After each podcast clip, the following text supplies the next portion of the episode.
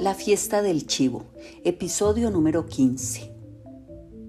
Con prudencia, los días siguientes al 14 de junio, quedándose en las noches en la fábrica, desmontó los cartuchos y devolvió la dinamita a las canteras.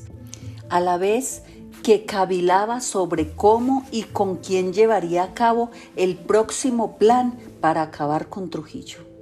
Le confesó todo lo que había ocurrido y dejado de ocurrir a su amigo del alma, el turco Salvador Estrella Sadala. Este lo riñó por no haberlo incorporado al complot de la Máximo Gómez. Salvador había llegado por su cuenta a la misma conclusión, nada cambiaría mientras Trujillo siguiera vivo. Comenzaron a barajar posibles atentados, pero sin abrir la boca frente a Madito, el tercero del trío. Parecía difícil que un ayudante militar quisiera matar al benefactor. No mucho después ocurrió aquel traumático episodio en la carrera de Amadito, cuando para lograr su ascenso tuvo que matar a un prisionero, el hermano de su exnovia, creía, lo que lo volvió de la partida. Pronto se cumplirían dos años de aquel desembarco en Constanza, Maimón y Estero Hondo. Un año, once meses y catorce días para ser exactos. Antonio Inver miró su reloj. Ya no vendría. Cuántas cosas habían pasado en la República Dominicana, en el mundo y en su vida personal. Muchas. Las redadas masivas de enero de 1960 en que cayeron tantos muchachos y muchachas del movimiento 14 de junio, entre ellas las hermanas Mirabal y sus esposos, la ruptura de Trujillo con su antigua cómplice, la Iglesia Católica, a partir de la carta pastoral de los obispos denunciando a la dictadura de enero de 1960, el atentado contra el presidente Betancourt de Venezuela, en junio de 1960, que movilizó contra Trujillo a tantos países, incluido su gran aliado de siempre, los Estados Unidos, que el 6 de agosto de 1960, en la conferencia de Costa Rica, votaron a favor de las sanciones y el 25 de noviembre de 1960, Inver sintió aquel aguijón en el pecho, inevitable cada vez que recordaba el lúgubre día, el asesinato de las tres hermanas, Minerva, Patria y María Teresa Mirabal, y del chofer que las conducía en la cumbre, en lo alto de la cordillera septentrional, cuando regresaban de visitar a los maridos de Minerva y María Teresa, encarcelados en la fortaleza de Puerto Plata. Toda la República Dominicana se enteró de aquella matanza de la manera veloz y misteriosa en que las noticias circulaban de boca en boca y de casa en casa, y en pocas horas llegaban a las extremidades más remotas aunque no apareciera una línea en la prensa y muchas veces aquellas noticias transmitidas por el tan tan humano se colorearan, enanizaran o agigantaran en el recorrido hasta volverse mitos, leyendas, ficciones, casi sin relación con lo acaecido. Recordaba aquella noche en el malecón, no muy lejos de donde ahora, seis meses más tarde, esperaba el chivo para vengarlas a ellas también. Estaban sentadas en la baranda de piedra, como lo hacían cada noche, él, Salvador y Amadito, y aquella vez también Antonio de la Maza, para tomar el fresco y conversar a salvo de oídos indiscretos. A los cuatro lo ocurrido a las Mirabal les hacía chirriar los dientes y les daba arcadas mientras comentaban la muerte allá en las alturas de la cordillera en un supuesto accidente automovilístico de esas tres increíbles hermanas. Nos matan a nuestros padres, a nuestros hermanos, a nuestros amigos, ahora también a nuestras mujeres. Y nosotros, resignados, esperando nuestro turno, se oyó decir Nada de resignados, Tony, respingó Antonio de la Maza. Había llegado la restauración. Él les trajo la noticia de la muerte de las Mirabal, recogida en el camino. Trujillo las va a pagar. Todo está en marcha, pero hay que hacerlo bien. En esa época el atentado se preparaba en Moca durante una visita de Trujillo a la tierra de los de la masa en el curso de los recorridos que, desde la condena de la OEA y las sanciones económicas, venía haciendo por el país. Una bomba estallaría en la principal iglesia, consagrada al Sagrado Corazón de Jesús, y una lluvia de fusilería caería desde los balcones, terrazas y la torre del reloj sobre Trujillo, mientras hablaba en la tribuna levantada en el atrio, ante la gente aglomerada alrededor de la estatua de San Juan Bosco, medio cubierta por las trinitarias. El propio Inver inspeccionó la iglesia y se ofreció a emboscarse en la torre del reloj, el lugar más arriesgado. Tony conocía a las Mirabal, explicó el turco Antonio. Por eso se ha puesto así. Las conocía, aunque no pudiera decir que fueran sus amigas, a las tres, y a los maridos de Minerva y Patria, Manolo Tavares Justo y Leandro Guzmán. Los había encontrado ocasionalmente en las reuniones de esos grupos en que, tomando como modelo la historia trinitaria de Duarte, se organizó el movimiento 14 de junio. Las tres eran dirigentes de esa organización rala y entusiasta, pero desordenada e ineficaz, a la que la represión iba deshaciendo. Las hermanas lo habían impresionado por su convicción y el arrojo con que se entregaban a esa lucha tan desigual e incierta. Sobre todo, Minerva Mirabal, les ocurría a todos los que coincidían con ella y la escuchaban opinar, discutir, hacer propuestas o tomar decisiones. Aunque no había pensado en ello, Tony Inver se dijo después del asesinato que hasta conocer a Minerva Mirabal nunca le pasó por la cabeza que una mujer pudiera entregarse a cosas tan viriles como preparar una revolución, conseguir y ocultar armas, dinamita, cócteles molotov, cuchillos, bayonetas, hablar de atentados, estrategia y táctica, y discutir con frialdad, sí. En caso de caer en manos del SIM, los militantes debían tragarse un veneno para no correr el riesgo de delatar a los compañeros bajo la tortura. Minerva hablaba de esas cosas y la mejor manera de hacer propaganda clandestina o de reclutar estudiantes en la universidad y todos la escuchaban por lo inteligente que era y la claridad con que exponía. Sus convicciones tan firmes y su elocuencia daban a sus palabras una fuerza contagiosa.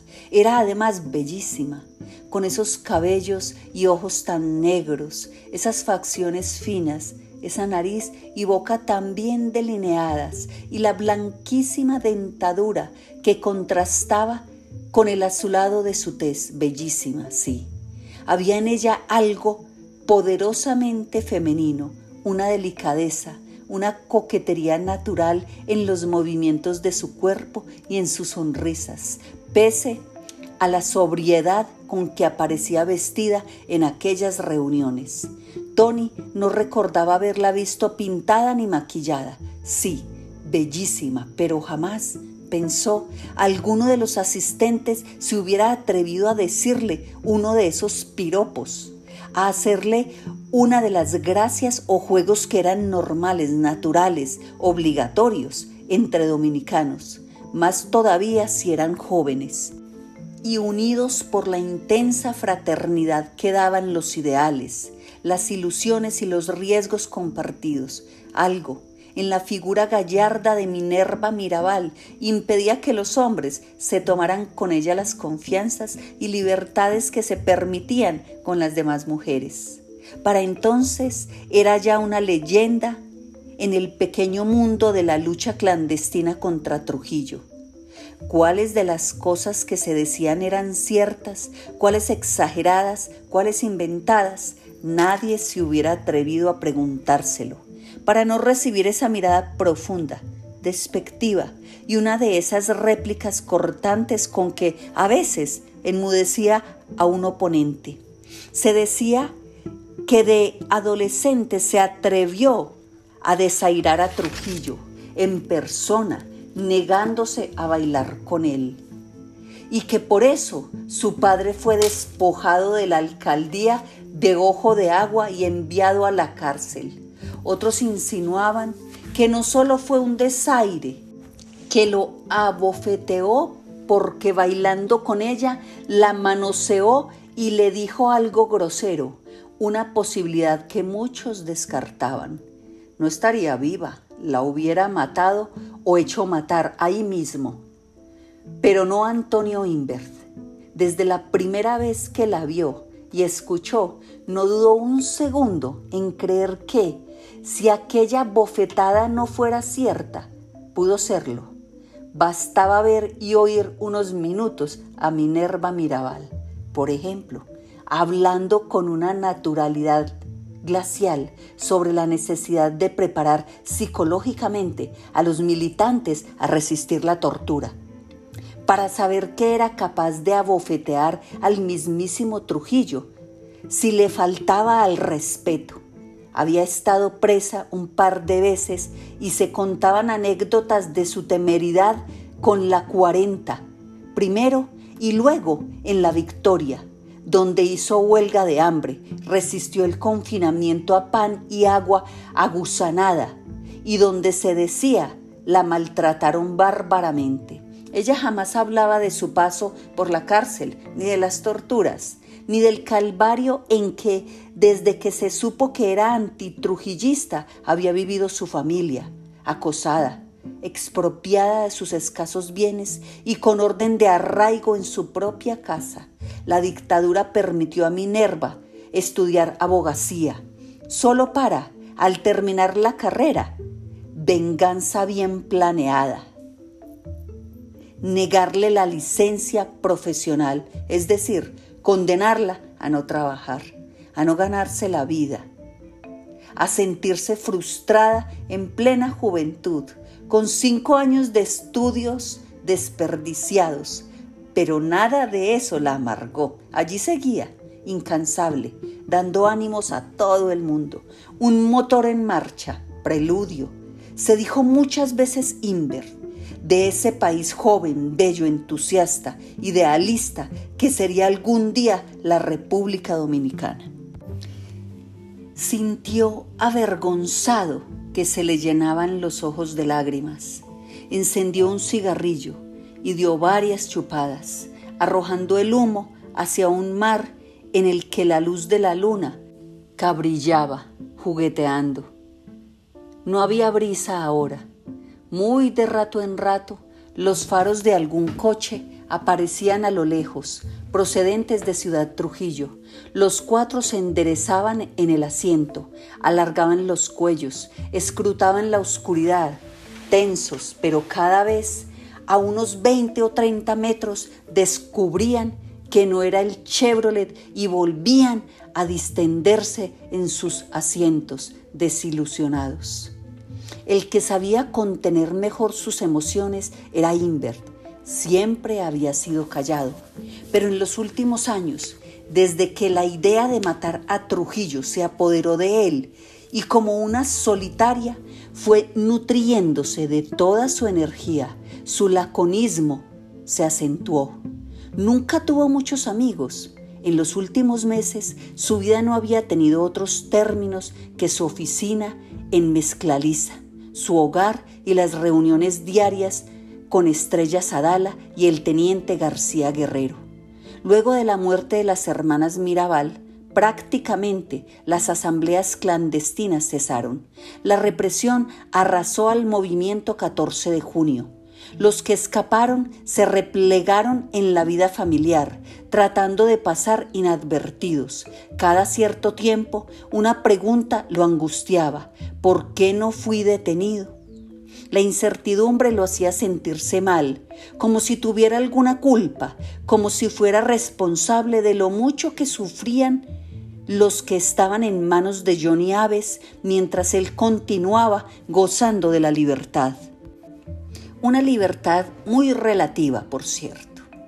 Desde que se dio cuenta en qué régimen vivía, a qué gobierno había servido desde joven y seguía sirviendo aún, ¿Qué hacía sino de gerente de una de las fábricas del clan? Se sentía un prisionero.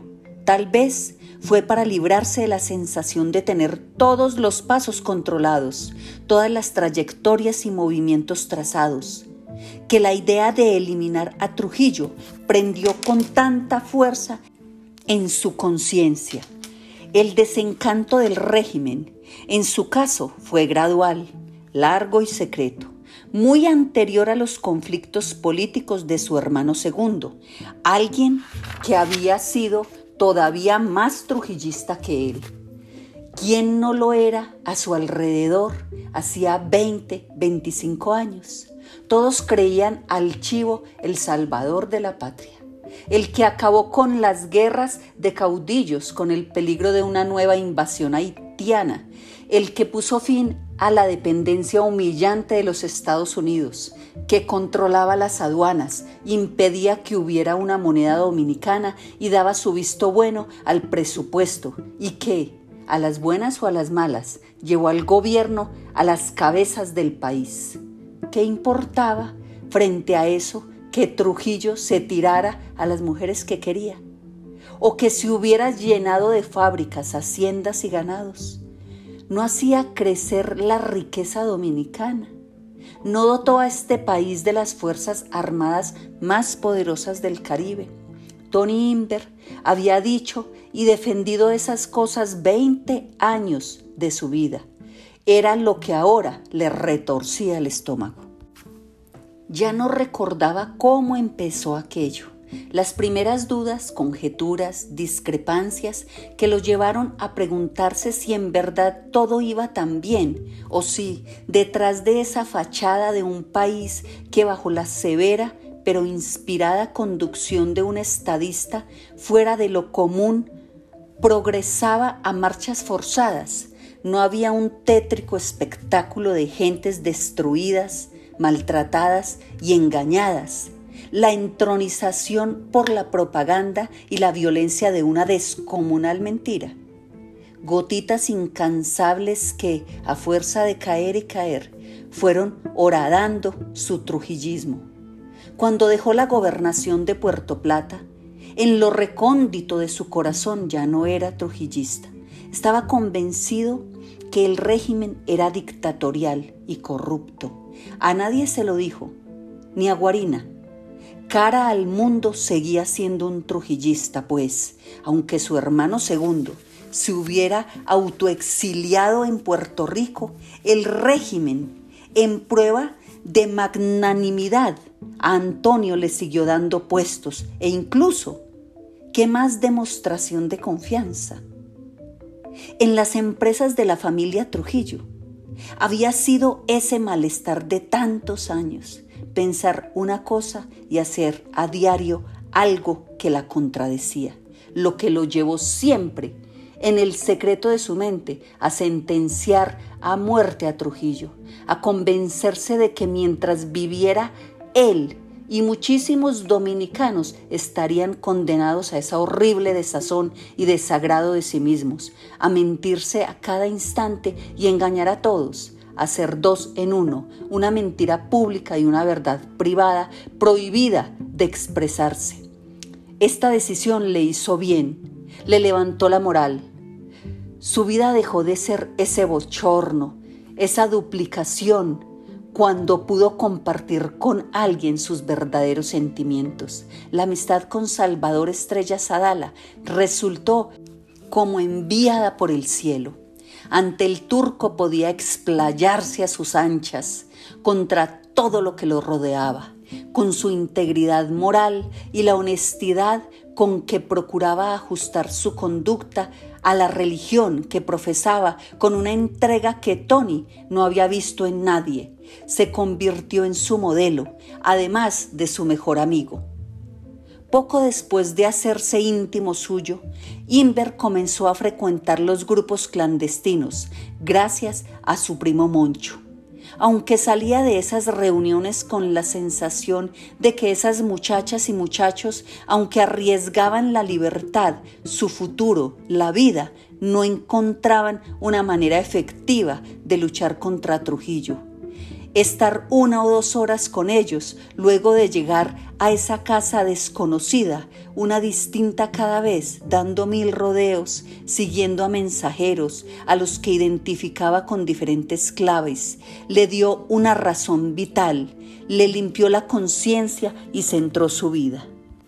Guarina quedó estupefacta cuando, por fin, para que no la tomara de sorpresa, cualquier percance Tony fue revelándole que, aunque las apariencias dijeran lo contrario, había dejado de ser trujillista e incluso trabajaba en secreto contra el gobierno.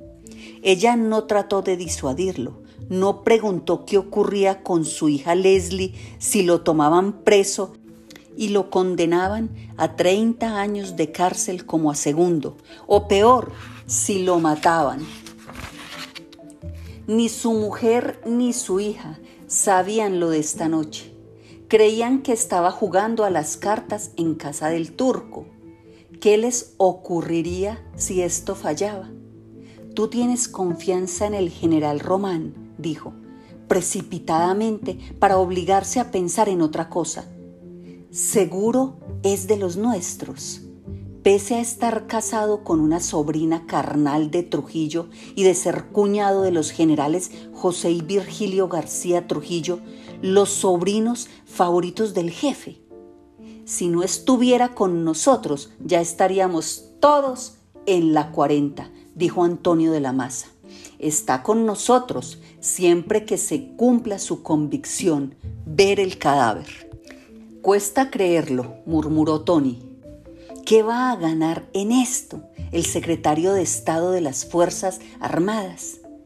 Tiene todas las de perder. Odia a Trujillo más que tú y que yo, repuso de la masa. Muchos del cogollo también. El trujillismo es un castillo de naipes. Se desmoronará, verás. Pupo tiene comprometidos a muchos militares. Solo esperan sus órdenes. Las dará y mañana este será otro país. Si es que el chivo viene, rezongó en el asiento de atrás Estrella Sadala. Vendrá, turco, vendrá, repitió una vez más el teniente. Antonio Inver volvió a sumirse en sus pensamientos. Amanecería mañana esta su tierra liberada. Lo deseaba con todas sus fuerzas, pero a una hora, minutos antes que sucediera, le costaba creerlo. ¿Cuánta gente formaba parte de la conjura, además del general Román? Nunca quiso averiguarlo. Sabía de cuatro o cinco personas, pero eran muchas más. Mejor no saberlo. Siempre le pareció indispensable que los conjurados supieran lo mínimo para no poner en riesgo la operación había escuchado con interés todo lo que Antonio de la Maza les reveló sobre el compromiso contraído por el jefe de las Fuerzas Armadas de asumir el poder si ejecutaban al tirano. Así los parientes cercanos del Chivo y los principales trujillistas serían capturados o matados antes de que desencadenaran una acción de represalias. Menos mal que los hijitos Ramfis y Radamés estaban en París. ¿Con cuánta gente habría hablado Antonio de la Maza? A veces, en las incesantes reuniones de los últimos meses para rehacer el plan, a Antonio se le escapaban alusiones, referencias, medias palabras que hacían pensar que había mucha gente implicada.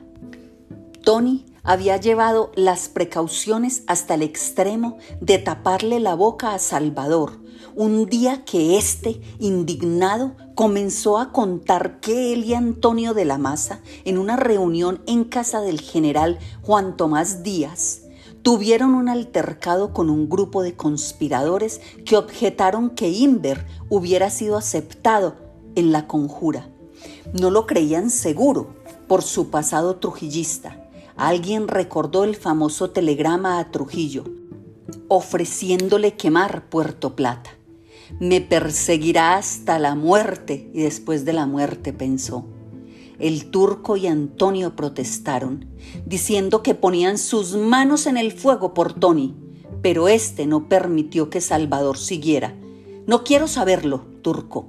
Después de todo, los que no me conocen bien, ¿por qué se fiarían de mí? Es verdad, toda mi vida he trabajado para Trujillo, directa o indirectamente. ¿Y qué es lo que hago? repuso el turco. ¿Qué hacemos el 30 o 40% de los dominicanos? ¿No trabajamos también para el gobierno o sus empresas? Solo los muy ricos pueden darse el lujo de no trabajar para Trujillo. Ellos tampoco pensó. También los ricos, si querían seguir siendo ricos, debían aliarse con el jefe venderle parte de sus empresas o comprarle parte de las suyas y contribuir de este modo a su grandeza y poderío. Con los ojos semicerrados, arrullado por el rumor quedo del mar, pensó en lo endiablado del sistema que Trujillo había sido capaz de crear en que todos los dominicanos tarde o temprano participaban como cómplices, un sistema del que solo podían ponerse a salvo los exiliados, no siempre, y muertos. En el país, de una manera u otra, todos habían sido, eran o serían parte del régimen. Lo peor que puede pasarle a un dominicano es ser inteligente o capaz había oído decir una vez Álvaro Cabral, un dominicano muy inteligente y capaz, se dijo. Y la frase se le grabó, porque entonces tarde o temprano Trujillo lo llamará a servir al régimen o a su persona. Y cuando llama no está permitido decir no. Él era una prueba de esa verdad. Nunca se le pasó por la cabeza poner la menor resistencia a esos nombramientos. Como decía Estrella Sadala, el chivo había quitado a los hombres el atributo sagrado que les concedió Dios, el libre albedrío. A diferencia del turco, la religión nunca ocupó nunca un lugar central en la vida de Antonio Inver. Era católico a la manera dominicana, había pasado por todas las ceremonias religiosas que marcaban la vida de la gente.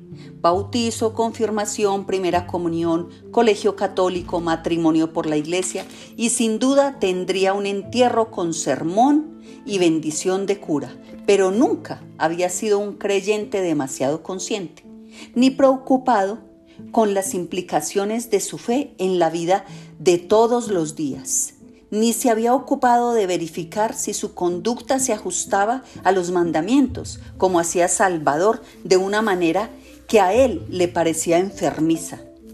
Pero aquello del libre albedrío lo afectó. Tal vez por eso decidió que Trujillo debía morir, para recuperar él y los dominicanos la facultad de aceptar o rechazar por lo menos el trabajo con el que uno se ganaba la vida. Tony no sabía lo que era eso. De niño tal vez lo supo, pero lo había olvidado. Debía de ser una cosa linda.